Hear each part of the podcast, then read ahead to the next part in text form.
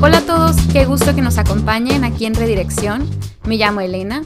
En esta ocasión traemos el tema del noviazgo y en especial voy a hablarles un poquito sobre el amor.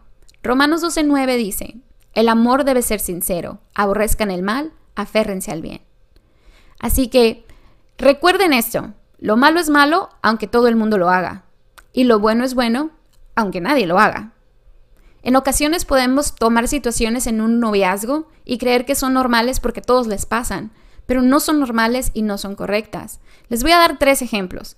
El ejemplo número uno es besarte con una persona, abrazarte mucho con una persona, estar súper pegadita, pero que no sea tu novio ni tu novia, sino tu quedante.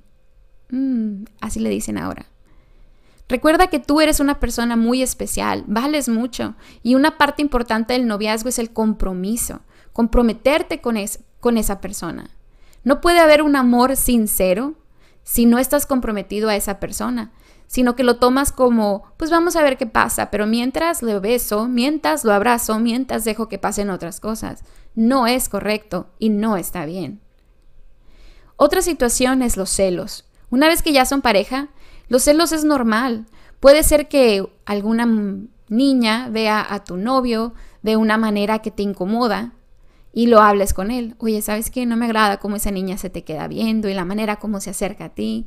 Y entre los dos llegar a una solución y decir, bueno, tal vez tenga razón mi novia y ya verían ustedes qué procede. Pero cuando constantemente te están haciendo cenas de celos, ¿por qué traes esa falda? ¿Por qué fuiste para allá? ¿Por qué le hablaste a fulanito? ¿Por qué no me contestaste? ¿Por qué estabas con ella? Y constantemente sea un pleito, entonces ya no es normal, ni para el que siente los celos, ni para la persona que los está viviendo. Algo está sucediendo en tu corazón y no hay confianza en tu noviazgo para hablarlo. Así que están lejos de ser un amor sincero. Pero dice aquí, aborrezcan el mal. Así que hay que aborrecer el mal. No hay que hacer lo que los demás hacen, hay que hacer lo que es correcto. La última sería cuando tu pareja te pide algo más que solamente besos. Nadie te puede obligar a hacer nada que no quieras. Sin embargo, yo te voy a decir algo. Llegar a la intimidad con tu pareja antes de casarse trae muchos problemas. Puede ser un embarazo no deseado, Puede ser casarse muy joven y muchas ocasiones, la mayoría, te podría decir, terminan en divorcio. Por eso es tan importante llegar al matrimonio virgen y ahí disfrutar de esa parte tan hermosa con tu pareja. Y yo sé que ahorita estás pensando, ah, ya no se usa eso ni al caso. Pero que todo mundo lo haga no lo hace correcto. Recuerda que Dios sabe incluso cuántos cabellos tienes en tu cabeza te hizo perfecto, te hizo perfecta. Y Él sabe exactamente qué necesitas.